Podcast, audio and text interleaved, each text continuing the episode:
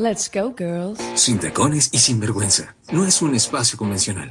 Es un colectivo de mujeres en un ambiente de complicidad y libertad, donde su religión es la empatía, su política la unión, la autenticidad y el respeto su bandera. Sin tacones y sin vergüenza. 60 minutos de historias, actualidad, personajes, música, emprendimiento y mucho más.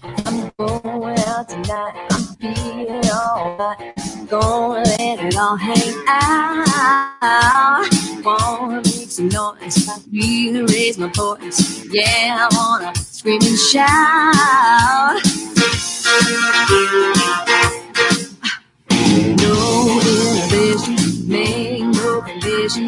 Get a little out of line. Gonna. Hola, hola. Muy buenas tardes para todos. 5 de la tarde, 2 minutos en Colombia, 5 de la tarde, 2 minutos en México. Eh, y hablo de México porque nuestro invitado hoy es de México. Sabemos que muchas, muchos mexicanos están por ahí hoy escuchándonos. Bienvenidos una vez más a Sin Tacones y Sin Vergüenza. Este es que hemos creado para todos ustedes eh, todos los jueves a esta hora, en las tardes, de acá de este lado del continente. Es un placer estar con ustedes acompañándolos. Mi nombre es Jenny Rincón y como siempre me encuentro acompañada de mi amiga y compañera Carolina. Hola, Caro, buenas tardes. Hola, Jenny, buenas tardes. Eh, nuevamente, feliz de estar en este programa contigo, con cada uno de nuestros oyentes que eh, a medida que va pasando el tiempo se va conectando con nosotros. Feliz de tener a una invitada que queremos desde el primer día, desde el primer programa de Sin Tacones y Sin Vergüenza, la doctora Lucía Ramírez, que está eh, como tú siempre dices, ahí detrás de bambalinas, esperándonos, ahí atenta para, para empezar pues el programa y desarrollar el tema junto a nosotras. Eh, nada, felices de estar nuevamente acá con ustedes, agradecidos por todas las personas que se conectan, un saludo enorme a todas las personas que se conectan desde México, desde España, desde Italia, desde Francia, un abrazo enorme para todos los chilenos, argentinos, uruguayos, ecuatorianos, venezolanos y obviamente colombianos que, ya están conectados en estos momentos.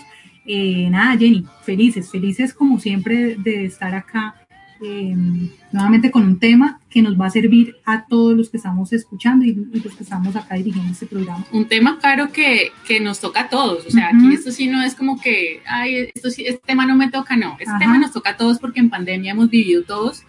Es la primera vez, además, que nos toca a todos, eh, históricamente. Mm, digamos que las generaciones actuales no, no, no habían vivido nada de esto, ni siquiera nuestros abuelitos. Entonces, sí es un tema que nos toca a todos.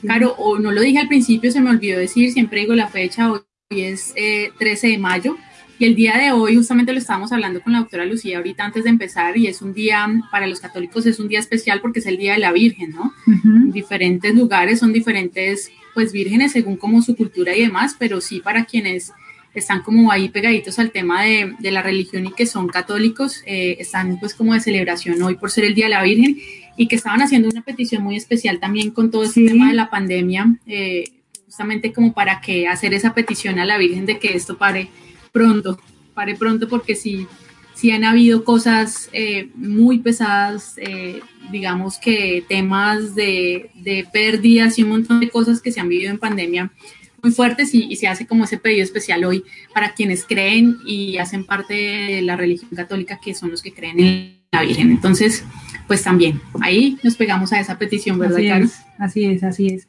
Eh, sí, es una de las peticiones que, que se ha hecho a nivel mundial y la doctora Lucía también nos comentaba que hay un evento a nivel internacional que se está haciendo donde también están colocando en oración a nuestra patria, a nuestro país, a Colombia, tema desafortunadamente lleva ya días eh, sufriendo nuestro país por, por el paro, por las inconformidades pues, que, que, tenemos en como, como pueblo y que también ha cobrado la vida de, de muchas personas. Entonces, nada, independiente de la religión de cada uno, de la cual siempre hemos sido muy respetuosos, pues deseamos que no solo Colombia, sino todos los países que en estos momentos están necesitando de una cobertura y de una ayuda especial, pues que puedan tener como, como esa bendición y, ese alivio que tenemos. Entonces, nada, Así es, creo que el, fin y, y, creo que lo que queremos todos es estar bien, ¿no? Y estar bien sin desearle mal al desear el bien tan para el otro. Entonces, de la forma que sea, independiente de la religión o la espiritualidad, lo que crean y quien crean, o si creen, eh, eh, es eso, ¿no? El poder bien y no afectar a los demás. Es básicamente eso. Entonces, bueno, ya cinco o seis minutos, hemos hablado ya mucho, Caro. Eh, vamos a escuchar nuestra primera pausa musical y ya volvemos en un ratito con la doctora Lucía, que está ahí esperándonos para empezar con este súper tema de salud mental en tiempos de COVID.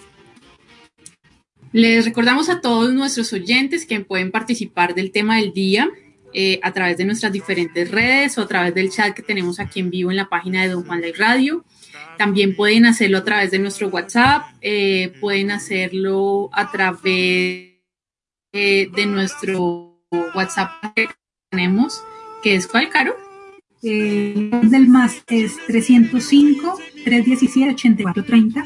Se los repito nuevamente, 305 317 8430.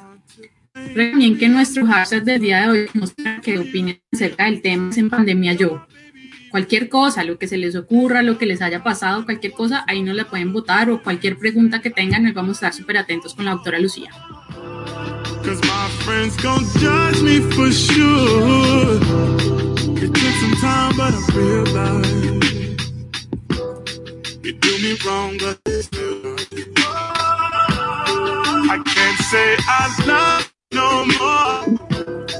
Friends gon' judge me for sure. It took some time, but I that. You do me wrong, but feels right. I can't say I love you no more. Cause my friends gon' judge me for sure. It took some time, but I realized. You do me wrong, right? Feels like I'm stuck on you.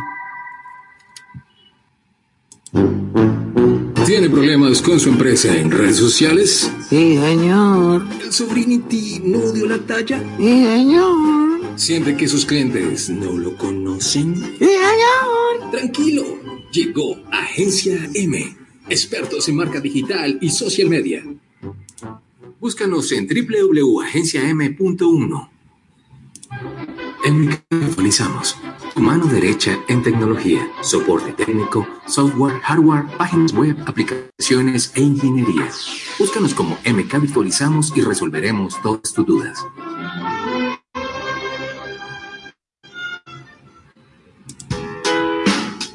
Personajes de aquí y de allá, conversando temas de tu interés. En Síntesis Sinvergüenza, nuestros invitados.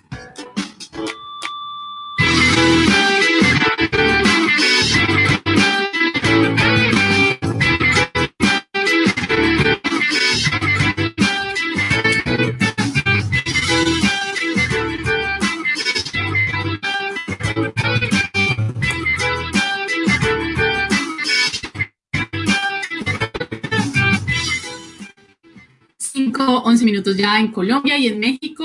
Eh, nuestra invitada del día de hoy es mexicana, como ya les habíamos comentado. Ella es la doctora Lucía Ramírez Platán, Patlán, perdón, eh, quien nos acompañó por primera vez ¿no? en, Sin Tacones y Sinvergüenza y aquí también acompañándonos de nuevo. Llevamos más o menos nueve meses, lo hablábamos ahora en que nos acompañó la primera vez y, y tenemos un cariño muy, muy especial pues obviamente hacia ella por estar acompañándonos el día de hoy. Ella es psicóloga titulada con especialidad en psicología clínica, tiene una especialidad en psicoterapia eh, racional emotiva de corte cognitivo-conductual, un diplomado en psicofisiología clínica aplicada a la psicología clínica, maestría en neuropsicología, mm, doctorado en pedagogía y además de todo pues ejerce su actividad clínica paralelo a la docencia, ¿no? Hace docencia universitaria también. Doctora Lucía, bien bienvenida a Sin Tacones y muchísimas gracias por estar de nuevo hoy aquí con nosotras. No, yo feliz de estar con ustedes y, con todos. Bueno, ya dijeron de todos los países, seguramente nos faltan, pero nos comeríamos todo el programa si mencionamos a todo el globo, ¿no? Pero a todos, a todos, a todos un, un saludo a mis queridos internautas, que hace nueve meses que, que no estoy conectada con ustedes, pero sí con tacones y sinvergüenza. Y entonces, realmente eh, es un gusto enorme y ojalá que este tema les pueda proporcionar a ustedes herramientas, una visión diferente eh, yo estoy muy, muy contenta de estar eh, por, por, este medio electrónico. Muchas gracias, doctora Lucía. Como usted lo dice, este tema es muy importante y, y, quizás se habla y no se habla, ¿no, doctora Lucía? O quizás estamos bombardeados de mucha información también que a veces no es tan fiable, personas están hablando del tema sin, sin saberlo. Y es todo este tema de las emociones y de la salud mental y de lo que está pasando en pandemia y que se puede ver, doctora Lucía, desde muchas perspectivas, o sea, perspectivas de gente que eh, ha fallecido por COVID, las personas que han estado cercanas a estas personas, eh, personas que han vivido situaciones eh, o se han visto inmersas en situaciones tremendas en sus hogares, incluso con las personas que siempre habían convivido, pero que esta pandemia desató un montón de cosas esto ha sido un caos, doctora Lucía, y que nos ha tocado aprender a vivir sobre la marcha, ¿verdad? Definitivamente, incluso ahorita, si hicimos nuestro programa hace como nueve meses o tal vez sea un poquito más, porque cuando lo hicimos no teníamos la misma sensación que ahora y por supuesto de ninguna manera la misma experiencia. Eh, aquí el confinamiento empezó en marzo de 2020 aquí en México y no tardaron en, en, los demás países, más o menos está rondando las mismas fechas. Entonces, eh, yo creo que, que nos estamos encontrando justo después de una gran experiencia, difícil experiencia, no deseable experiencia, pero al final de cuentas lo estamos viviendo.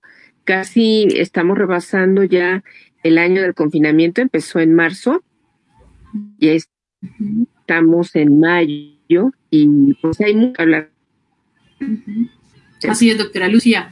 Además que em, no sabemos esto cuándo va a terminar. O sea, es, aquí, aquí estamos, hay algunas medidas ya con el tema, por ejemplo, caro de vacunación y demás que se está tratando de hacer como para contener un poco, tratando de llevar esa vida casi normal como la llevaban antes, la gente ahora no sus negocios, puede ir a, ir a un restaurante, puede ir a hacer tantas cosas, pero igual el virus existe y el virus está aún ahí y no toma conciencia aún de eso tampoco, que ese es otro tema, doctora Lucía, tantos están ahí creyendo que esto es mentira, que es que esto se lo inventó, que es que van, que esto es un, una, ¿cómo se llama? Se me olvidó, un combo de un montón de cosas más y, no se toman esto en serio, que es un tema de salud y que esta, este tema de salud nos está afectando nuestra salud mental. Entonces yo no sé, doctora Lucía, por dónde empezamos. Historias hay varias, digamos que hay varias historias, pero, pero podemos empezar a tocarlo quizás desde las personas que se han visto enfrentadas quizás en este momento, Caro, a, a, que tuvieron que vivir en sus casas con su familia y que no se soportaban en su momento ya ni siquiera con su familia. Quizás el estrés del trabajo o quizás el estrés de estar desempleados y un montón de cosas fue un detonante y el estar encerrados fue un detonante para muchísimas cosas, doctora Lucía, que se empezaron a generar muchos problemas en las familias, en matrimonios, en las familias de hermanos, padres y demás, porque el conflicto ahí al interior era tremendo y la gente encerrada. Está también el, el tema, doctora Lucía y Jenny, eh, digamos, tú tocas una problemática, una situación que es y ha sido evidente en muchas familias en estos tiempos de pandemia, como, como lo colocamos en, en nuestro tema del día de hoy, pero así como esa problemática y situación, hay muchas situaciones más.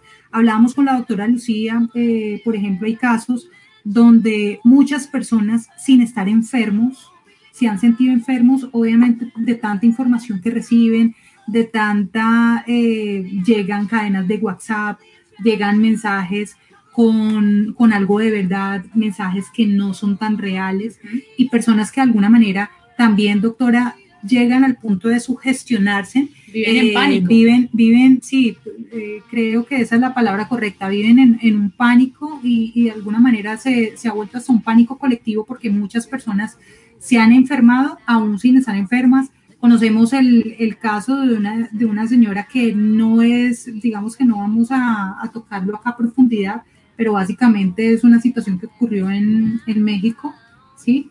Y desafortunadamente era una señora que tenía antecedentes de ansiedad, tenía ya, eh, digamos, ya, ya tenía un trastorno como tal y se agudizó con este tema de la pandemia a tal punto que se enfermó y la señora terminó obviamente hospitalizada, se complicó.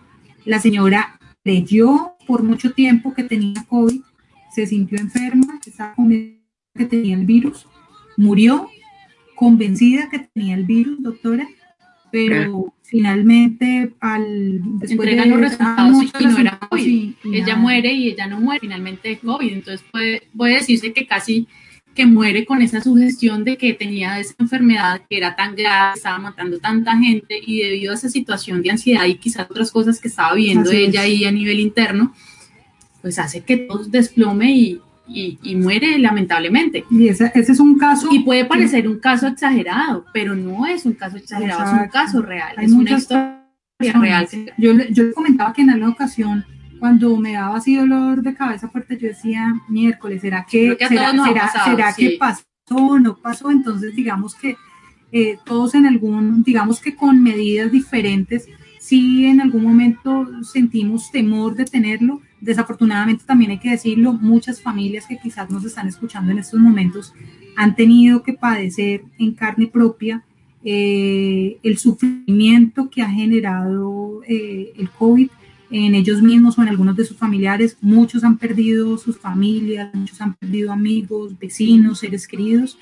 Y creo que de alguna manera hemos hecho casi que un resumen de muchos casos. Y hay un montón más, seguramente ahorita iremos. Exacto. Pero doctora Lucía, yo creo que ahí el punto es qué está pasando, doctora Lucía, con la salud mental de todos, porque vuelvo y digo, esto no es de algunos, en algún momento todos nos hemos sentido afectados o hemos sentido que ya estamos cansados, que queremos o sea, por algún otro, alguna circunstancia nos hemos sentido en esa situación. Doctora Lucía, ¿qué está pasando con nuestra salud mental y cómo ve usted ese análisis frente a todo este tema del, del COVID y pandemia? Yo creo que todos tenemos una historia que contar acerca de la vivencia de la COVID-19. Creo que hemos transitado por varias fases. Primero fue la incredulidad, la sorpresa de que esto pudiera ser tan grave, tan grande. Como generación, realmente nunca habíamos vivido esto, sin embargo, la historia, y no voy a hablar de toda la historia, la historia reciente, eh, empezando por el 1918, desde la gripe española, que fue una pandemia que mató muchísima gente, hemos pasado por varias históricamente.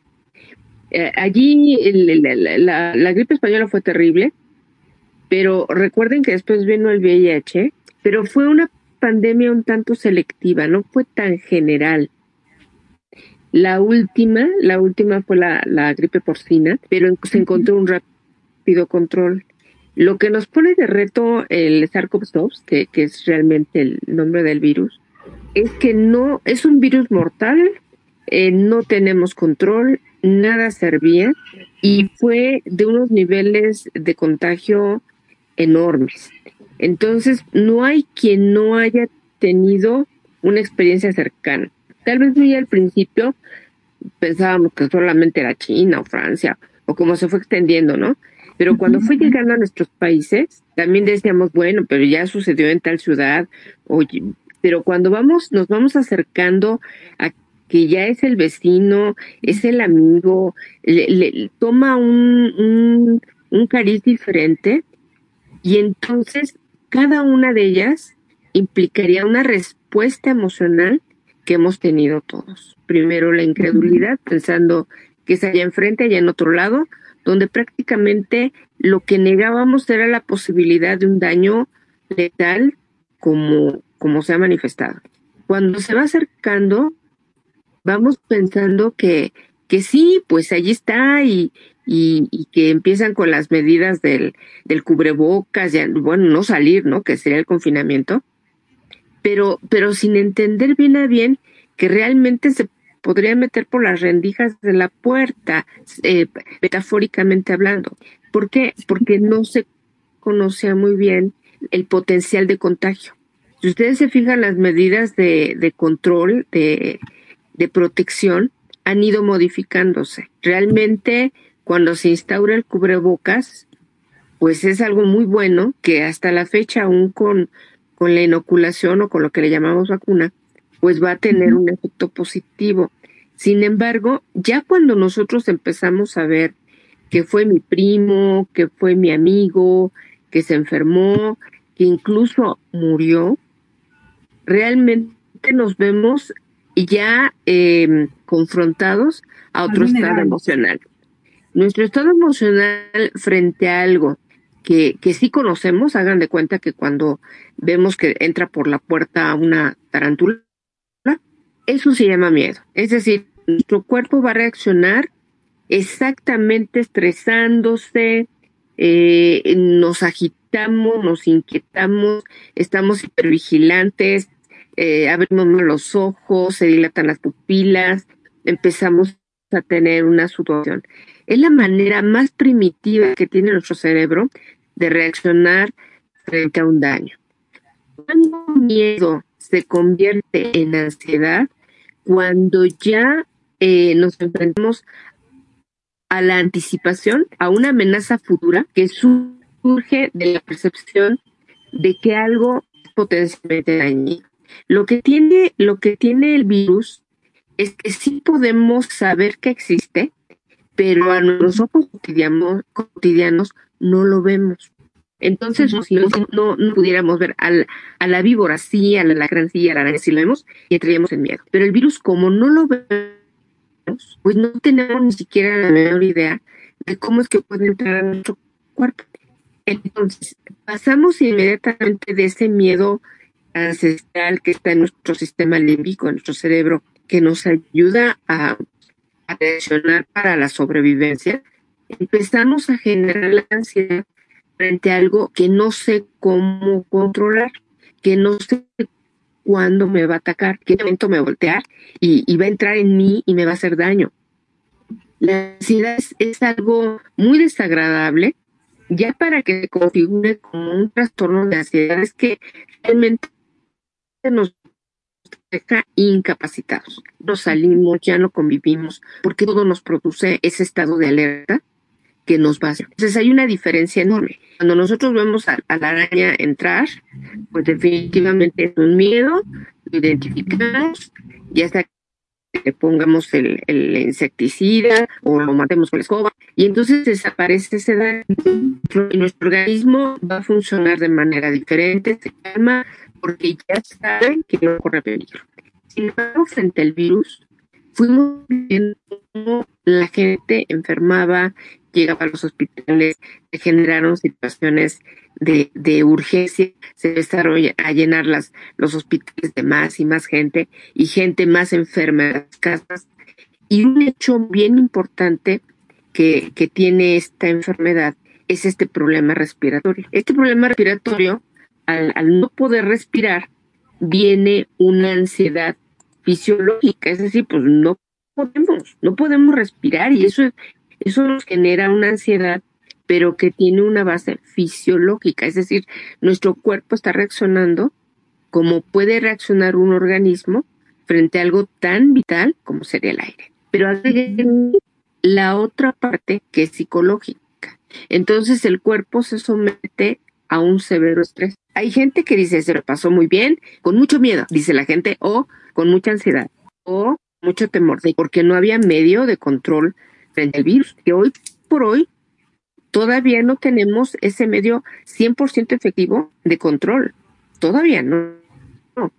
Y nos hemos visto en un año donde, donde muchos, como no vemos el virus, pues decimos que no existe. Entonces tenemos varios componentes. Como no lo vemos, pues yo creo que no existe. Y entonces pensamos que toda esta alerta que se dio tan, tan rápida en los medios, en los medios informativos, pues no era para tanto, pero era más un efecto psicológico de negar una realidad que no estábamos comprendiendo con la total magnitud hasta que, se fue presentando justamente a nosotros. ¿Cómo?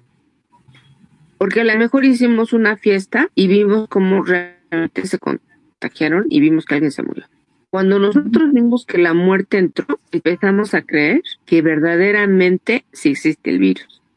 Pero viene toda una reacción psicológica de negación.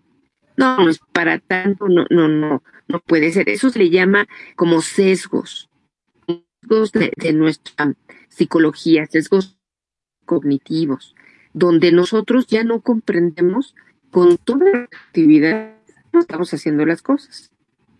esto tiene que ver con cada etapa, ¿no? Los niños están en función de la protección de sus padres, pero en los jóvenes, pues negarlo, yo, yo me voy, mamá, me voy a la fiesta, ¿cómo los amarramos para decir que corren riesgo de contar? Entonces yo creo que en cada familia se puede contar historias como la que ustedes dijeron, o, también yo les puedo contar, por ejemplo, en las tantas cosas que hago, cuando esto empezaba, y cuando se les decía a los niños todavía que iban a, clases, que fueran con cubrebocas cuando se les empezó a pedir, al menos acá en México.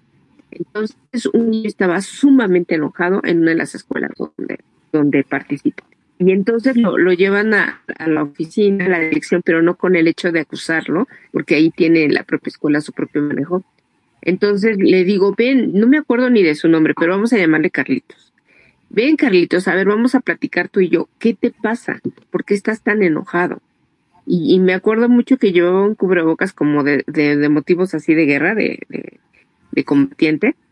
Dice, es que son los españoles los que trajeron el virus, porque eh, los italianos, porque trajeron el virus, porque resulta que aquí en México una persona que había ido a Italia fue la que se contagió y fue del, del primerito caso que hubo aquí en, nuestro país. Estaba tan enojado, pero en verdad que estaba asustado, no enojado, estaba asustado.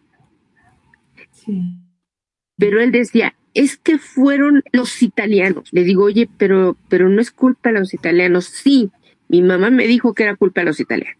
Vean la influencia que tiene lo que dicen los padres, cómo lo manejan los padres. Y el niño, dentro de esta cara que daba de enojo, realmente tenía mucho miedo. Y entonces ese miedo, imagínenselo, eso fue al principio, pero ahora resulta que ya cuando los niños entran al confinamiento, no sé qué va a pasar con Carlitos, pero seguramente ha vivido momentos muy difíciles y no es que son solamente adultos, los niños también han vivido esto y hay que enseñarlos a vivirlo, ¿no? Entonces, cuando vamos acumulando meses y meses, eh, hospitales llenos, las eh, noticias de ver cómo eh, pues hasta los cementerios están saturados, fue una realidad que ahora sí nos toca a nuestra generación decir, ¿y qué vamos a hacer con esto? De nada nos sirve la experiencia de los sobrevivientes de la gripe española, que ya están muriendo, por cierto, ya por generación están muriendo los sobrevivientes, porque ya no nos pueden pasar su experiencia. Son experiencias que se quedan generacionalmente y ahora depende de nosotros qué vamos a hacer para poder pasar esta experiencia, eh, digo, los que sobrevivamos, si es que sobrevivimos, los que sobrevivamos y hacer una vida de sobrevivientes al, al, al COVID-19. Entonces, se, se van a manifestar muchas emociones, generalmente desde una perspectiva negativa, como es la incertidumbre, porque se, se agrega a que el confinamiento, pues entonces muchos lugares ya no pudieron sostener a sus empleados. Entonces tenemos el problema económico, las, el problema de, de la educación, que se fue netamente de manera emergente a la virtualidad, sin que los profesores conocieran muy bien cómo, cómo era esto. Realmente fue un movimiento telúrico frente a lo que no tenemos ni la menor idea de qué hacer, ni en la educación, ni en la salud, ni a nivel laboral, las pérdidas de trabajo, eh, y, y sin saber cuándo podríamos salir, que realmente todavía no estamos como que poder llegar a una normalidad como antes la conceptualizábamos. De todas maneras hay que salir con el cubrebocas, hay que estarse lavando las manos y, y, y estas, estos picos de que bajan y suben, los contagios bajan y suben las funciones, que tiene que ver con el comportamiento como, grupos sociales frente a ¿Qué les parece esto que les cuento? Internautas, dime, si estoy siendo así como difícil de entender, pues díganme. No. Este, yo les explico. Al contrario, doctora Lucía, y estamos aquí también súper atentas porque ni siquiera la interrumpimos es porque estamos, estábamos escuchando todo este contexto que usted nos pone, ¿no? Como de lo histórico, lo que empezamos a vivir, cómo empezamos a asimilarlo cada uno. Y hace usted una explicación perfecta. Ya lo que empieza a vivir cada persona adicional o como con las cargas que venía, digo yo, es lo que empieza a donar muchísimas cosas, doctora Lucía. Y, Pero fíjate, Jenny, que, lo que dices es, es bien importante, porque eh, no se halla en Colombia, pero definitivamente la ansiedad ya venía, no porque la ansiedad sea la estrella de, problemas que tenemos, no, no, que la ansiedad es un problema que se viene presentando desde antes por el estilo de vida que guardamos. Muchos dedicados al trabajo, eh, no están en casa, malos hábitos alimenticios, vivíamos mal, vivíamos mal, pero teníamos otra posibilidad de ver lo que llamaríamos pues factores buenos, ¿no? Teníamos un trabajo, teníamos la posibilidad de irnos a divertir, a comer un ojito en la calle, ¿no?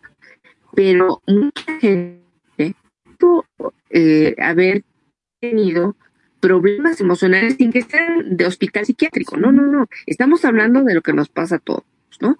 Y entonces, a lo mejor alguien eh, tuvo problema con el esposo, el divorcio, o, peleas con el novio, o problemas familiares, que cuando viene el confinamiento es como quedarnos encerrados en la red. Así de plan. Y, y decir, ¿qué hacemos aquí? ya casi somos extraños cómo convivimos, cómo nos llevamos. Si nos llevamos mal, pues peor. Si, no, si nos llevamos regular, pero no sabemos cómo era una convivencia de 24 horas, también lo peoró. Y lo que puso a prueba fue todas nuestras habilidades adaptativas. Entonces, si antes veníamos ya con un problema emocional de ansiedad por la carga de estrés que vivíamos, se transforma y podemos seguirle llamando igual pero ya en otro contexto diferente, ya en un confinamiento. Entonces empezamos a ver aparecer problemas nuevos, nuevos por el contexto, nuevos porque resultaron nuevo para la humanidad. Por ejemplo, la violencia, los problemas de género, problemas de consumo de sustancias. Antes a lo mejor alguien tenía un problema de consumo de sustancias y se iba con los cuates y ya llegaba en la noche y ahora pues tiene necesidad del consumo, pero es en las casas, está frente a los niños, frente a la gente mayor que necesita atención o frente a las gentes que tienen capacidades diferentes de las que no pueden resolver su situación. O personas... Doctora, nos damos cuenta que pasa una situación particular y es que definitivamente eh, cómo se ha vivido o se vive actualmente la pandemia depende mucho de la experiencia que cada persona o cada familia eh, ha tenido respecto al estilo de vida como habla la doctora que venía llevando. Entonces, eh, la doctora habla de algo que es muy cierto y, por ejemplo, habían muchas familias que dentro de su dinámica familiar estaba eh, la costumbre de que se veían poco, ¿sí? Entonces, eh, parejas que trabajan mucho, mucha carga laboral, cada uno, digamos, con sus compromisos, se interactuaban muy poco, la convivencia era, era baja. Obviamente, cuando llega este tema de la pandemia, pues hay muchos detonantes, ¿no? Eh, no estoy acostumbrado a estar todo el tiempo con alguien, el convivir, empezar a conocer cómo el otro vive, cómo vivo yo, y tratar de entender eso obviamente cuesta más en un tema de encierro donde nos vemos obligados, donde no lo hacemos uno por voluntad. Se ponía de mal genio alguno y si quería ir salía y, se iba y, y, la conversación y casi que se, se, enfriaba un poco el tema, pero eh, tenían que estar sí o sí ahí, que creo que incluso pasaba con mucha gente, sentirse quizás bajo estrés y bajo situaciones como que le generaba ansiedad ahí en casa y el saber que no podía salir, creo que eso hacía que... es, que, yo, creo, yo, creo, que ahí es donde, donde inicia pues como, como el tema o el, o digamos, como esa explosión de emociones que cada uno de nosotros obviamente lo vivió de manera diferente. Nosotras las dos somos amigas y vivimos de manera diferente también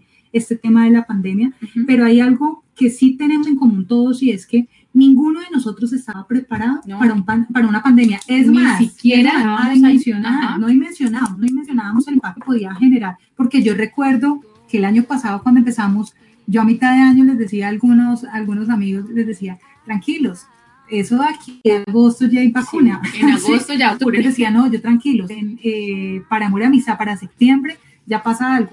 Es decir, ninguno independiente, independiente de nuestro estilo de vida social, laboral, académico, sin importar el contexto nuestro, no alcanzamos a dimensionar. Es más, muchos en pleno 2021 todavía no dimensionaban el impacto hasta, como dice la doctora, hasta que conocen un caso cercano o lo tienen que vivir en carne propia y ahí empiezan Es que imagínense lo que es vivir arriba de uno con una nube gris, que uno dice, ahorita me va a llover, ahorita me va a llover. Y esto es todos los días, te levantas con esa nube invisible psicológica todo el tiempo y más si tienes que salir y más si tienes que interactuar, porque si es real, que es más posible que te contagies. Entonces, yo creo que no es la pandemia de manera directa. Yo creo que es el confinamiento el efecto directo. sí la pandemia es eh, desencadena el confinamiento. El confinamiento, yo, yo desde el principio y ahora creo que lo tengo más claro, tenemos expertos en confinamiento, sin pandemia. Y, y son, para mí son dos sectores de, de seres humanos. Uno, los, todas las, no desconozco, ¿eh? pero lo poquito que sé, serían como todas las religiosas o religiosos de clausura, que no salen para nada. Y los que están en la cárcel, ellos viven encerrados en, un lugar las 24 por no sé cuántos años, y entonces ellos, ellos saben de confinamiento, pero nosotros no. Y, y no sabíamos de eso, y estamos enfrentando ese encierro por un agente invisible que de repente devalúo que me pueda hacer daño. Y entonces vamos teniendo todo tipo de, de comportamientos equivocados hacia el interior de nuestros hogares, que, que creo que tiene un lado positivo que estamos confinados en nuestros hogares, pero no vemos que eso es una protección. Es, es horrible, no sé si ustedes les ha pasado que tienen que estar todo el día en la calle con el tapabocas. No, hombre, es incomodísimo. Y más si hay que caminar y, un montón de cosas. Ajá, si nos suda, si nos da todo el calor. No, y que ya con el, con el paso del tiempo, el paso de los días, Doc y, Jenny, eh, pasa algo y es que uno, por lo menos yo siento la, piel de mi cara más sensible. Entonces, la respiración, eh, no sé, o sea, todo hace que, que, de alguna manera sí se sienta como un poco de, molestia, eh, digamos que más fuerte a, cuando iniciamos a, usar el tapabocas, aún teniendo claro que obviamente es el medio que tengo que usar y es el que uso porque es, no solamente me protege a mí, sino que protege a mis papás, a mi familia, que protege a mis seres queridos. Es un tema de responsabilidad, pero sí. Sí, entonces la pandemia vino a originar todo un, voy a ponerlo así para que se entienda la dimensión, un sufrimiento emocional, un sufrimiento psicológico. ¿Sí? Que, que de repente dijimos, ¿cómo resolvemos, no? O sea, no me puedo quitar el cubrebocas, el tapabocas, y por eso, y también una cultura de, de saberlo usar, porque lo traían de barba, lo traían de bigote, lo traían de todo, menos cumpliendo la función de cumplir el tapabocas. Entonces, sí, y, y, de repente la gente se lo quita en automático, pues porque siente que no puede respirar. Claro, no es igual. Sí respira, porque sí respiramos. El asunto es que no es como veníamos haciéndolo y nos va a llevar un proceso adaptado. Entonces, hemos tenido microsufrimientos, el, el, el ¿no? Microsufrimientos de, bueno, tengo que quedarme aquí encerrado. Bueno, el microsufrimiento de este, entonces son micros, micros, micros, micros, micros. Pues de repente se hace un macro y por días resulta verdaderamente eh, como muy amenazante no poder modificarlo. Yo creo que en ese sentido, mucha gente puede pensar que si ya, ya eso se va a tranquilizar y sí, efectivamente vamos a engañar a la mente al, porque ese efecto es a nivel fisiológico, ¿no? Le damos algo al cuerpo para que se calme. Pero la pastilla no sirve para saberlo vivir. Saber vivir todo esto que estamos viviendo. Con una pastilla no aprendemos. Eso lo tiene que hacer nuestra, nuestra mente nuestras emociones, para que deje realmente una enseñanza, nos haga crecer a pesar de una experiencia tan difícil y eso, en otras palabras, se le llama resiliencia, es decir, tener capacidad a situaciones altamente difíciles. Entonces, todos tenemos esta capacidad resiliente, pero no todo el mundo la trabaja, sino que al contrario, se deja vencer por estos miedos, por estas ansiedades, por estas frustraciones, en lugar de que produzca este crecimiento. Y yo es lo que quiero invitar a todos los internautas que nos escuchan acá en el programa, de que luchemos porque logremos eso. Que nos deje una enseñanza emocional para cosas que pueden venir en la vida y tal vez ahorita pensamos que sean más pequeñas, pero quién sabe, ya en la vida de cada uno pero que nos fortalezca, que, que seamos capaces de enfrentar problemas en la vida y no de manera equivocada andar eh, haciendo escapes que no son sanos. Y ahora con, con los consumos de alcohol y de sustancias adictivas que han aumentado, o la violencia. No, vamos a hacerlo sano. ¿Qué les parece? No, genial, y que esa es la idea, doctora Lucía, y, que creo que es algo que lo que quizás pero en el fondo, como se dice, ni siquiera saben cómo hacerlo, no saben cómo mencionar las emociones. Y como usted también lo decía, son micros llegando de muchas cosas, de lo que viven, digamos, en su empleo, si tienen su empleo también así virtual, o incluso a quienes ya les ha tocado empezar y volver a sus lugares de trabajo poniéndose un virus y, con el miedo muchos quieren decir, tengo que salir a trabajar porque si no, salgo a trabajar, pues no voy a poder vivir.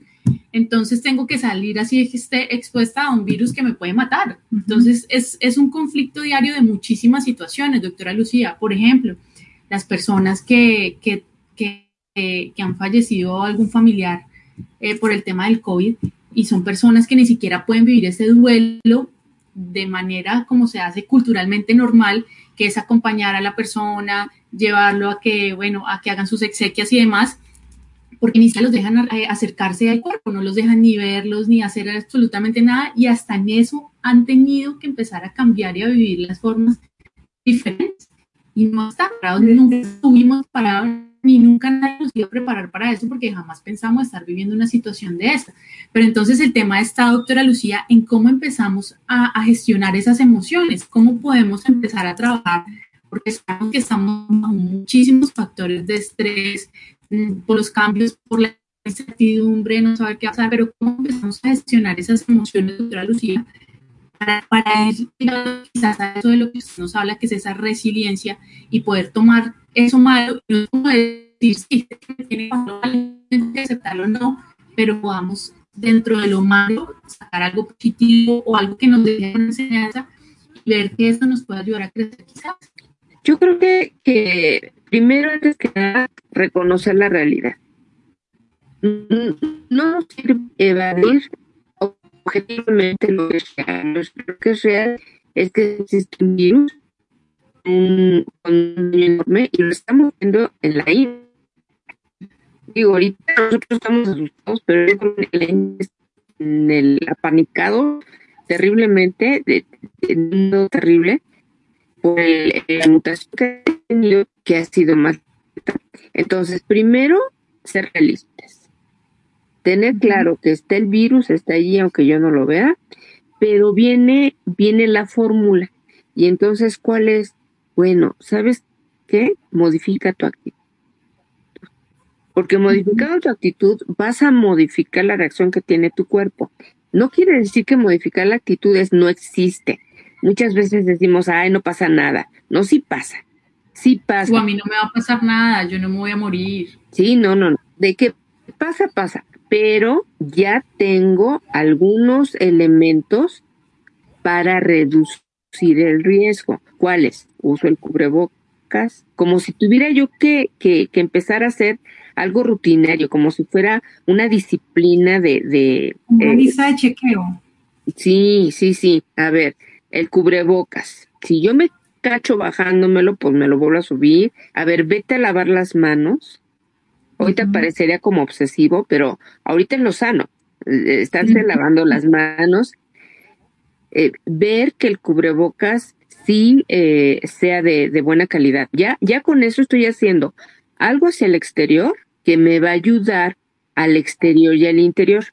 Porque entonces, si yo me sé que estoy haciendo las medidas preventivas, reduzco el nivel de riesgo y entonces mi actitud va a ser ahorita un poquito más confiada. ¿Y otra cosa? Bueno, pues cuando me tengo que exponer, me cuido. Y cuando no me debo de exponer, me quedo confinado. Porque luego decimos, no, no, pues, total, ya estoy saliendo, pues que salga yo a la fiesta, ¿no? Salgamos cuando sea necesario, no cuando no sea necesario.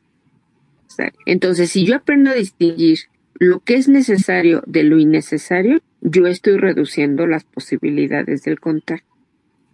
Es un tema, doctora Lucía, de, de, por un lado, aceptar la realidad como usted lo dice, o sea, reconocer qué es lo que se está viviendo, ser objetivos, pero además asumir responsabilidades frente a esa realidad que hay, independiente de que me guste o no me guste, porque es que mucha gente dice, es que, eh, usted lo decía hace un rato, doctora, eh, no puedo respirar bien, eh, siento que no puedo hablar. Personalmente yo, yo siento que yo normalmente hablo duro y uno con el tapabocas, uno resulta casi que gritando porque uno siente que el otro no le está escuchando pero pues eso, el hecho de que yo sienta que el otro no me está escuchando, no significa que me tenga que retirar el tapabocas para hablar, porque es que no, digamos que ya cuando he asumido que hay una realidad, que hay un virus, que es un tema latente que está ahí, sé que así no me parezca, que así no me guste, tengo que asumir responsabilidades. Y cuando asumo esas responsabilidades, quizás pasa eso que usted dice, doctora. Posiblemente empiece a tener comportamientos o conductas que van a favorecer ese manejo de emociones, ¿no? Sí, sin embargo, hay, demasiados recursos psicológicos y, uno de ellos este, sería, a mí se me ocurre, oyéndote, Caro, mencionar las cinco características de un pensamiento sano. Para que nosotros, porque el, el hecho de negar el virus, el hecho de negar el uso de las medidas de precaución, el hecho de salirme sin necesidad, atrás hay pensamientos insanos. Entonces la actitud resiliente no es como, como cualidades especiales, como si fuéramos un Superman psicológico. No, son construidas, ¿sí? Entonces un pensamiento sano, uno, es objetivamente verdadero. Entonces no voy a negar el virus ni sus efectos. Dos, me protege de mi vida. Y si yo tomo las medidas de prevención, yo voy a tener pensamientos que protejan mi vida. Y en eso me voy a focalizar. Hacer lo que necesito para proteger mi vida. Y en este caso es real, muy real. Es tanto psicológico como físico. Me ayuda a conseguir mis metas a corto, mediano y largo plazo si, si a corto plazo necesito ir a comprar algo porque ya se me acabó lo de las bocas, porque yo voy a salir y proveer en la casa lo que se necesita para comer. Mediano plazo, pues yo me estoy cuidando para mi familia. Yo no quiero darle un susto a mi familia, ni que mi familia me dé un susto o un dolor, de lo cual no podamos hacer realmente nada.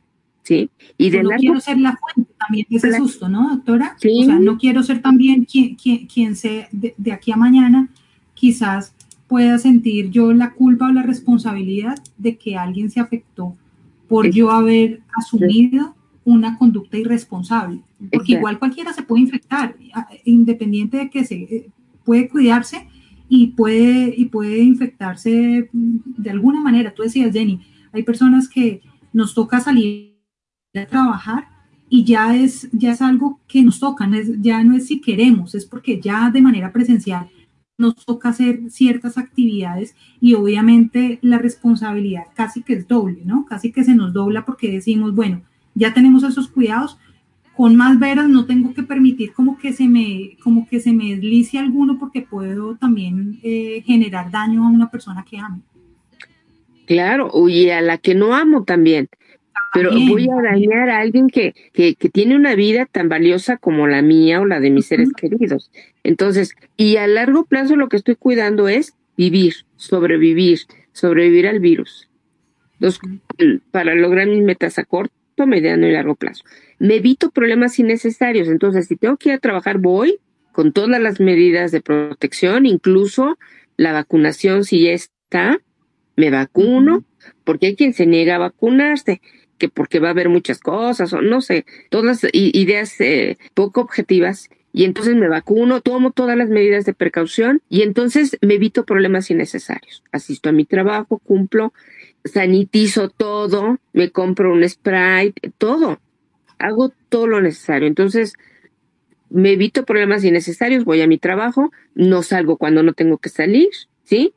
Y sobre todo, que es donde lo que más vemos emociones innecesariamente intensificadas. No tengo por qué tener tanta ansiedad si todo lo que hago y todo lo que me cuido y veo que, que mi familia está cuidada está bajo control. Entonces, las emociones las voy a tener bajo control, pero no de manera mágica, es porque trabajo en que verdaderamente así se dé por todo lo que hago. Entonces hay que tener pensamientos sanos, aún en el contexto del virus y de la pandemia, pero que están fundamentados en apegarme a las medidas de protección en lo que suceden dos cosas. O ya se generará un día una vacuna totalmente de una sola dosis y que me cubra para toda la vida, o como la de la influenza que hay cada año que, ponérsela, o desaparece el virus. Porque ninguno de las otras pandemias los virus quedan. A veces hay rebrotes pero ya la medicina avanzará y nos dirá qué otras medidas habrá. El caso eh, final es poder sobrevivir. Ahora, sobrevivir con ansiedad y con miedo y con traumas por esto, no. Pues hay que sobrevivir también con calidad de salud mental para poder haber madurado en esto y podérselo contar a nuestros, a nuestros nietos, porque un día serán abuelos y les van a decir, ¿qué crees? Pues pasó esto, ¿no? Y si ya no le pasa a la generación que viene, pues nada nos dice que no le vuelva a pasar a otra generación. Lo que pasa es que en la lotería nos tocó a nosotros. Así es. Así es. Completamente cierto. Doctora Lucía, en otras estábamos aquí tan pendientes y tan, tan encarretadas, como decimos acá en Colombia, con la conversación, pero tenemos algunos oyentes que nos, nos enviaron audios eh, opinando con el numeral del día y quiero que los escuchemos antes de que se nos acabe el programa. Claro. Hola, buenas tardes a todos los oyentes de Sin Tacones y Sinvergüenza. Mi nombre es Celia Alvarado, hablo desde Michoacán, México, y voy a responder al numeral. En pandemia yo, yo aproveché el tiempo para realizar los proyectos que había empezado y no había podido concluir. Un saludo desde México. Hola, soy Ezequiel y bueno, les cuento que para mí la pandemia, cuando arrancó, si bien fue sorpresivo, fue un momento de mucha calma donde pude encontrarme conmigo mismo y desde ese lugar reencontrarme en otro espacio con, con mi pareja, compartiendo mucho tiempo y la verdad que lo disfrutamos muchísimo. Bueno, hablo por mí, lo disfruté mucho. Y el tema fue cuando terminó esta pandemia, digamos, 2020, el encierro, encierro, y empezó a abrirse todo, eh, nos empezamos a encontrar también con otros aspectos de nosotros mismos, porque durante esa, ese, ese encierro, digamos, obligatorio hubieron muchos replanteos. Y hoy el resultado es que estamos en una distancia, en una separación, con vistas a volver, no estamos muy seguros, pero digamos que esta pandemia decantó en esta separación y que bueno, a mí me afectó de una manera muy extraña, fue muy fuerte, pero nada, uno se da cuenta que puede continuar, así que creo que si tengo que decir algo de la pandemia es que de verdad vino a mover muchas estructuras para poder dar un salto al vacío y reconocer el verdadero ser que somos, ¿no? Que es mucho más que, que este cuerpo y que el amor es mucho más grande de lo que pensábamos. Así que esto es lo que, lo que me sale decir. Hola amigas de Sin Tacones y Sin Vergüenza, participando eh, en el numeral en pandemia yo.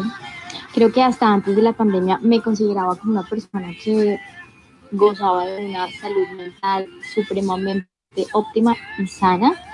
Y cuando esta situación mundial nos afectó a todo el mundo, ya nos vimos con esto encima, con el encierro, con el estrés, con el agotamiento tanto emocional, mental, ya fuera por, por estar, sí, por la presión, por el trabajo, sí. Eh, creo que me afectó muchísimo y, y sí, necesité de verdad como hacer un alto en el camino y empezar a pensar más en mí, eh, tomarme con más calma las cosas y también buscar ayuda profesional y ayuda en en, mis familiares, en las personas cercanas, porque creo que hablar y decir las cosas que sentimos y poder sacar de nosotros esas cosas que como que nos atormentan y nos agobian, nos hace mucho bien.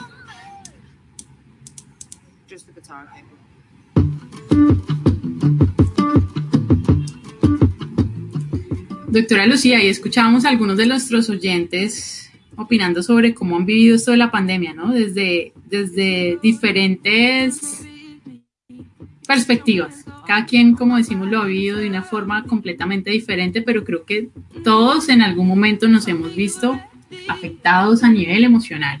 nuestra salud mental se ha visto afectada sin duda. Yo creo que se ha visto retada. ¿Sí? Yo creo que, que, está en reto todavía, pero además siempre está en reto. Lo que pasa es que le ponemos nombre y apellido, ¿no?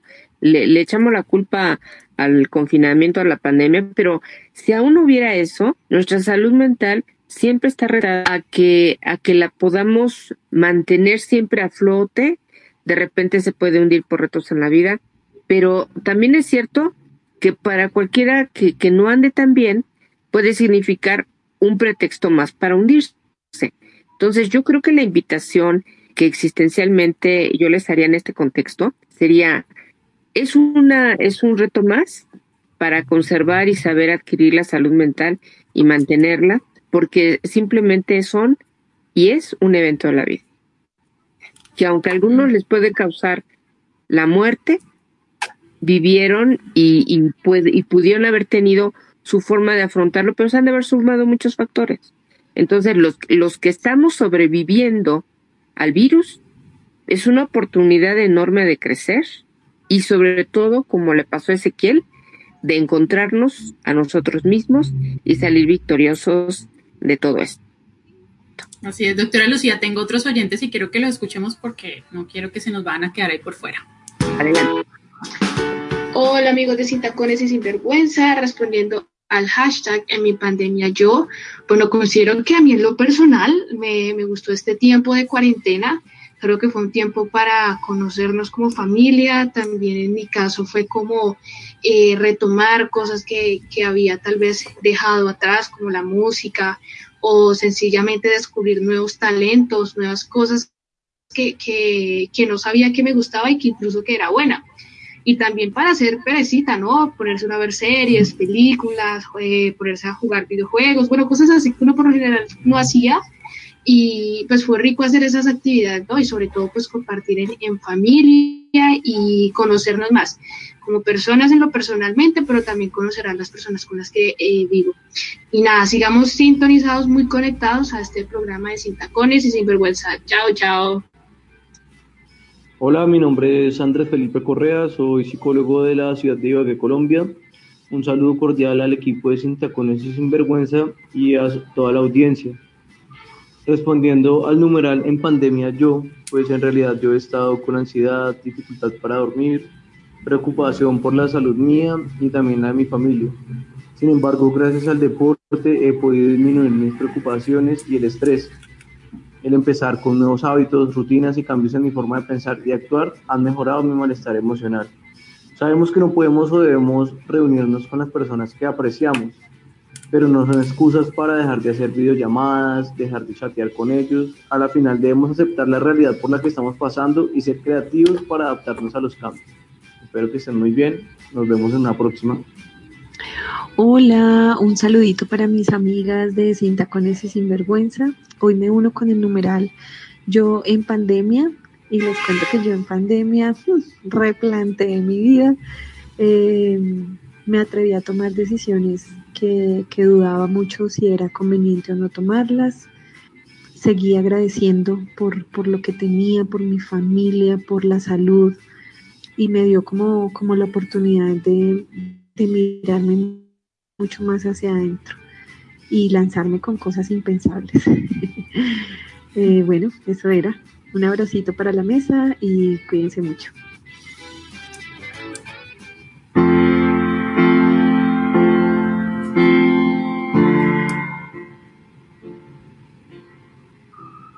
Seis, cuatro minutos ya en Sin Tacones y Sinvergüenza. Doctora Lucía, tampoco podemos decir que todo ha sido malo, ¿no? Claro. Creo que y creo que lo, lo escuchamos con, con, estos oyentes y, y, estamos completamente de acuerdo. Y es que sí hemos aprendido, yo creo que nos ha tocado aprender ahí sobre la marcha, pero sí, sí de alguna u otra forma hemos, hemos tenido que, como decía eh, el, eh, ¿cómo se llama? Se me olvidó el nombre, pero bueno, Andrés, que teníamos que empezar ahí a ser creativos con muchas cosas y empezar a sortear muchos problemas que nunca habíamos tenido, pero que teníamos que sí o, sé, sí, o sí resolver y asumir exacto. Entonces, todo no ha sido tan negativo. Eh, obviamente, estar viviendo una situación de esta no es nada chévere y muchas personas han sufrido y han, y han sufrido cosas muy terribles, eh, pero, pero también creo que hemos podido aprender de, de, de, todo esto. Yo creo que todo nos, nos permite aprender algo, todo lo que nos pasa. El asunto es que queramos verlo con una actitud positiva, con una actitud resiliente y continuar, y continuar. Uh -huh.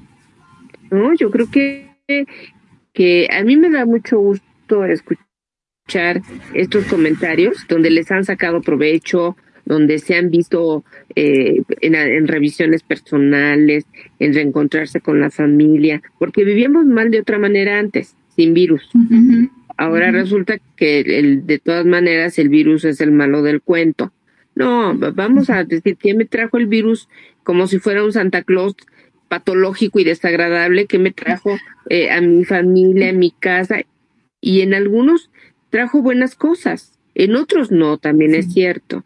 No podemos negar la realidad de muchos también que, que va a dejar una huella. Pero esas familias tendrán que salir adelante, esas personas salir adelante y seguramente tendrán la fuerza para hacerlo. Hay que practicar los cinco puntos del pensamiento sano, hay que reencontrar el camino, hay que reencontrar el sentido a la vida para que podamos continuar. Así es, doctora.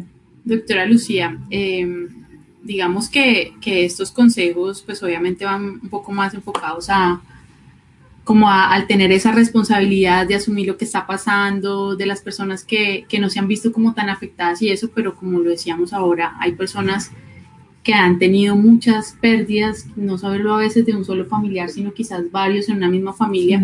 ¿Qué, mensajes pudiéramos, ¿Qué mensaje pudiéramos darle a ellos también? Porque eh, obviamente no vamos a hacer aquí terapia, no vamos a decir ya les resolvimos todos sus problemas y demás, pero en esto de, de esa salud mental, también en estos duelos de, de, esas pérdidas de estos familiares y demás, eh, ¿qué se les puede decir? porque pues obviamente decirles en este momento como resiliencia, aprendan de lo bueno, aprenden o saquen algo bueno de todo lo malo que ha sucedido, pues obviamente ese es el ideal, ¿verdad? Pero, pero más allá de eso, ¿en qué pueden empezar a trabajar? Obviamente sabemos que eso conlleva al trabajo de, del manejo de un duelo y de muchas cosas, que es un proceso largo y que todo el mundo lo vive de manera diferente, pero quizás qué, qué mensaje pudiéramos darle a esas personas que han vivido un poco diferente la pandemia y ya viéndolo desde ese punto de vista de, de, de, ser quizás ellos quienes tuvieron COVID y de esas personas que también perdieron familiares?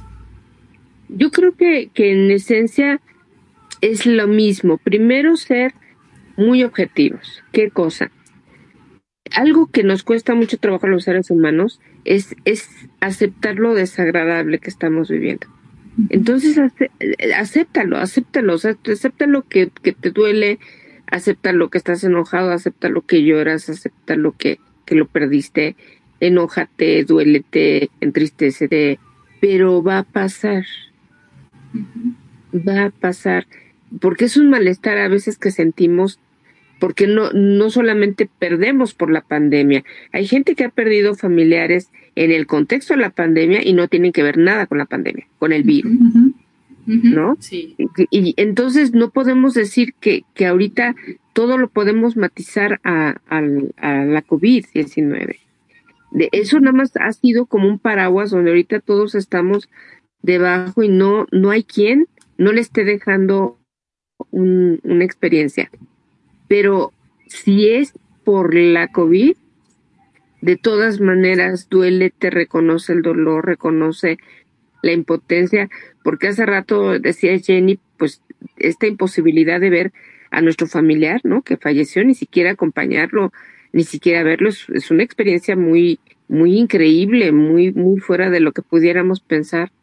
Pero, pero es por el virus, es, es por un sentido de protección. Y entonces vamos a asumir primero tanta cantidad de emociones negativas que tenemos y, decirlo, lo me duele, lo siento, lo lloro, me la voy a pasar mal y por lapsos de tiempo voy a seguir haciendo lo que tengo que hacer, ir a trabajar, atender a la familia y poco a poco encontraremos algún equilibrio entre lo desagradable y doloroso que nos puede dejar la COVID y empezar a respirar en un sentido metafórico otros aires de decir, pues hay que continuar y tengo que continuar por los niños y tengo que continuar por los hermanos, como siempre nos los decimos bajo cualquier duelo. No es que de repente eh, nos salgan fuerzas de, de donde no las hay. Somos fuertes, todos somos fuertes, pero no sabemos qué tan fuertes. Y no sabemos que los fuertes nos podemos venir abajo, estar en el suelo y luego nos podremos levantar. Entonces yo creo que sí hay que, hay que aceptar el dolor, pero eso no quiere decir que si me duele y me duele y me duele y me duele, pues va a servir a nadie, ni al que se fue, ni al que se queda, ni los que viven conmigo, porque los que viven conmigo están, me están viendo y yo les estoy causando un dolor. Entonces también hay que tener comprensión todos, no solo ese dolor nos hace concentrarnos en que solamente soy yo el que sufre. Y yo puedo hacer sufrir a otros cuando me ven qué tan fuerte para mí es un dolor. Entonces, antes de decir, bueno, estoy, me estoy asustando de dolor, me, vengo abajo, me derrumbo, pero me voy a quedar un rato porque luego me voy a parar. Entonces, aún dentro dolor, que esa llanita, que podemos y decir, en algún momento dado poder continuar. Y no es solamente la pérdida de un ser querido, es quien perdió un trabajo, por ejemplo. Quien perdió un trabajo puede estar, pero, pero de verdad en incertidumbre de qué va a comer, de qué va a hacer. Y yo creo que ahí la solidaridad del de la familia es tejer redes, redes de ayuda y redes de acompañamiento cuando alguien está herido. Es como decir, cuando alguien se rompió las dos piernas y los dos brazos, qué gran ayuda es contar con alguien. Es lo mismo a nivel emocional. Quien te acompañe, quien te escuche, quien te comprar, quién, quién está allí, quién, quién te dice no se preocupe, yo le paso un kilo de frijol. Pues entre todos, yo les aseguro que entre todos y con esos microactos heroicos, podemos todos pasar esta situación. Así es, así es, y creo Jenny, doctora, y, obviamente todos nuestros oyentes que están conectados con nosotros, esa, esa es la intención, esa es la idea. Y qué bonito quedarnos con eso, el, ser solidarios. Todos eh, de una u otra forma podemos vivir situaciones fuertes, experiencias que no deseamos, pero que como dice la doctora, pues también hacen parte de nuestra realidad y debemos asumirlas. Eh, digamos que lo, mejor que podemos hacer nosotros desde afuera es ser solidarios, apoyar a los que están necesitando en estos momentos. Quizás ni siquiera, ni, siquiera las personas están esperando algo material, quizás están esperando por lo menos una palabra de aliento, un abrazo, un saludo, y creo que hay muchas maneras de ser solidario. Doctora, antes de, de terminar el programa, sí me gustaría que nos, nos dejara ustedes desde su experiencia, desde su conocimiento, eh, ¿por qué usted le diría a los, a los oyentes, a todas las personas que nos están escuchando en estos momentos, que es importante cuidar de nuestra salud mental?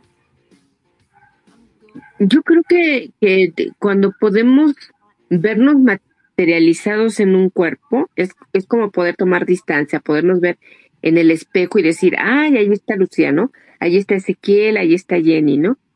Y, y, vemos los órganos y los sentimos y los percibimos. Eso es algo muy diferente con lo mental, con lo que no vemos, con esa parte que no vemos en nosotros mismos. Pero el punto donde más lo identificamos que no es el único es las emociones. Queremos que son las emociones, pero no, están allí nuestros pensamientos, nuestras conductas, eh, las actitudes que, retoma, que tomamos frente a ciertas cosas. Entonces, salud mental es podernos cuidar, tener conductas de autocuidado de mi vida. Cuando decimos ve al médico, pues vas, llevas ahí esa cosa, esa masa que, que dices que eres tú y la pones ahí en la mesa de exploración, ¿no? Pero no ponemos igual el alma. Y el alma también es eh, eh, cuando, cuando lo llevan con uno, nos las ponen en una mesa de exploración y decimos, a ver qué te duele, a ver qué te asusta, a ver qué te preocupa, a ver qué problema no puedes resolver. Y, y, y eso es poner esa parte invisible de nosotros que también forma parte de nuestra identidad, pero que para los dos, para el cuerpo y para la mente, para el cuerpo y las emociones, para el cuerpo y las experiencias de la vida, necesitamos tener una filosofía de autocuidado. Me voy a cuidar. ¿Cuál? Pues no voy a hacer cosas que me dañen, ¿no? Así como decimos, no, pues si, si, tomas una, una cerveza, qué chévere, qué bien. Ya que te ahogues en 20 litros, pues ya no. Entonces, una medida de autocuidado en nuestra salud mental son estos cinco puntos que yo les dije del pensamiento sano, ¿por qué no te adaptarte? Entonces, con pandemia y sin pandemia funcionan. Ser objetivo, eh, cuidar, lograr tus metas a corto, mediano y largo plazo, no tener problemas innecesarios, que las emociones no se te salen de control, no que sino que tú las mandes a ellas, las administres, las eduques.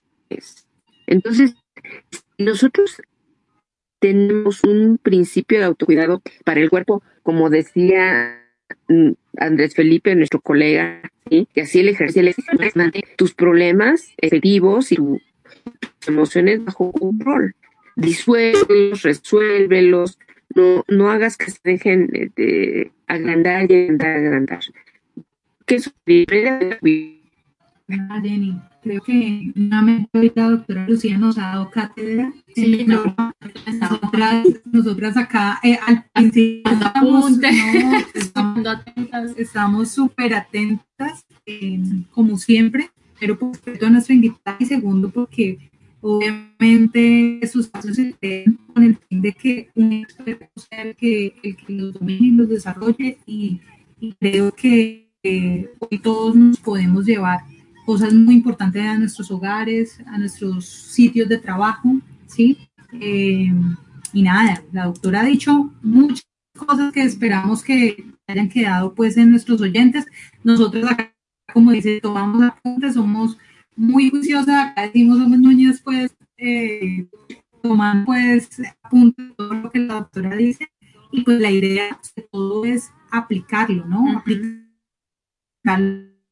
nuestra vida porque sirve que vengan y piquen temas tan interesantes y tan importantes si no los aplicamos a nuestra vida, Sí, completamente, porque a veces sí nos quedamos ahí solo con los que estamos anotando, nos quedamos con el apunte ahí y no lo practicamos, pero de eso es como el poder entenderlo, porque cuando uno lo entiende, creo que es más fácil quizás a la práctica y es importante. Pues doctora Lucía, son las 6 y 18 ya, eh, se nos alargó ahí un poco el programa, siempre nos pasa cuando los temas están tan buenos, doctora Lucía.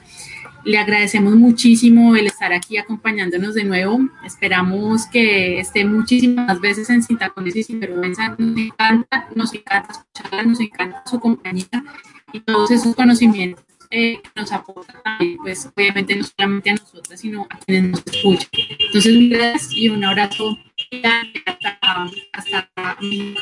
Mil gracias a ustedes. Es un gusto y todos los internautas aquí tienen Qué bella, Doc. Mil gracias nuevamente. Eh, felices, Jenny.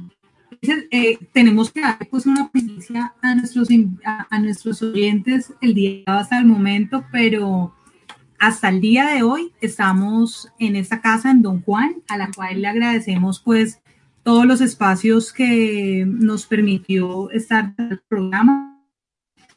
Jenny, es importante decirle a nuestros, a nuestros oyentes, para nosotros es un gusto y es un honor haber iniciado este proyecto desde Don Juan con usted, doctora Lucía, y justo con usted eh, terminamos. No, lo, no lo quisimos así, ¿no? O sea, no, no, lo programamos, no dijimos es que queremos que ya cierre eh, eh, los programas que se van a transmitir desde Don Juan, sino que simplemente como que todo se dio. Algo que se dio y nos parece, nos parece bonito, bonito porque como tú dices, Jenny, no, no fue algo pues preparado. Eh, nos parece súper interesante. Entonces, para todas las personas que nos están escuchando, sin tacones y sin vergüenza sigue. Simplemente estamos haciendo una transición. Eh, dejamos este lugar al cual pues le tenemos el agradecimiento, le, agradecemos profundamente todo el acompañamiento que nos brindaron hasta, hasta el día de hoy. Eh, nada, estamos en transición, estén súper pendientes de redes sociales. Nos vamos, yo lo digo a boca abierta, Jenny, no sé, nos vamos a una casa más grande. Afortunadamente, siempre digo que los cambios son para mejorar. Y, y, pues nada, agradecidos con todo lo que hemos logrado hasta el día de hoy, con todo lo que viene y nada, súper, súper pendientes. Obviamente yo me quiero unir también a ese agradecimiento a, por todos estos meses aquí en nuestra casa y desde mi radio, con Mauricio Cante, que ha estado ahí detrás eh, de todo este proyecto quien en su momento cuando le contamos la historia de lo que queríamos que fuera sin tacones, pues fue como uno de los primeros de también estar ahí diciendo, las apoyo, arranquen, inicien, háganle. Otra persona que quiero darle un agradecimiento súper especial y a su empresa es eh, a Ricardo Jiménez, eh, con su empresa, pues a la agencia M, que también fue una de las personas que estuvo ahí inicialmente diciendo, háganle, apoyamos y quienes han estado hasta ahorita, pues hasta el final dándonos el apoyo en cuanto a temas de publicidad y pues al principio también obviamente muchas cosas ahí como de lo que empezamos a estructurar con ese sinvergüenza. Mil gracias, o sea, nos quedamos cortas en ese agradecimiento para quienes creyeron en nosotras y para quienes nos abrieron este espacio para llegar a todos ustedes en sus hogares, en sus oficinas, en todas las partes donde nos escuchaban, quizás al principio de sus hogares porque estábamos todos confinados en medio de una pandemia pero, pero ya, el agradecimiento es infinito y lo que tú dices, eh, siempre los cambios uno espera que sean para mejorar. Y así esperamos que sea. Muy pendientes todos, por favor, en Sin Tacones y Sin Vergüenza en nuestras redes, como siempre lo hacen. Eh, vamos a estarles contando por ahí cómo vamos a seguirnos escuchando. Dentro de ocho días no vamos a tener programa, porque vamos a estar ahí como, eh, bueno, como acoplando un poquito de unas cosas y eso, pero esperamos ya dentro de 15 días estar les hablando obviamente por medio de nuestras redes sociales cómo nos van a poder escuchar para, para que sigan en esto se llama Sin Tacones y Sinvergüenza. Además de que quienes quieran, desde ya nos pueden escuchar en, en las plataformas como tipo podcast, Spotify, eh, Apple Podcast, Google Podcast, Encore y bueno, muchísimas más que ya estaremos haciendo una publicación pues como dedicada a este tema para que sepan dónde pueden escuchar tanto los programas que vamos a seguir haciendo como los, todos los que hemos realizado en, en Don Juan quedaron ahí guardados para que cualquiera, incluso creo que pueden seguir aquí también en la página de, de Don Juan, que los puedan escuchar para quienes no pudieron escucharlos pues en su momento. Hay muchísimos temas muy interesantes y vamos a estar eh, ahí, en esa misma línea de tocar temas muy, muy interesantes, Caro. Sí, nos vamos. Eh, mil gracias nuevamente, doctora Lucía, Mauricio, Richie, a todos un abrazo enorme y nada, nos encontramos dentro de muy poco y nada, bien cosas súper buenas. Un abrazo, muchas abrazo para todos. Seguimos ahí conectados por redes mientras, mientras eh, les contamos bien por dónde nos escuchamos. Un abrazo gigante, doctora Lucía. Muchísimas gracias. Un abrazo fuerte. Besos. Felicidades, bye. Man, I feel like a woman. Sin tacones y sin vergüenza un espacio para ti. No te lo pierdas, todos los jueves a las 5 de la tarde. Sin tacones y sin vergüenza.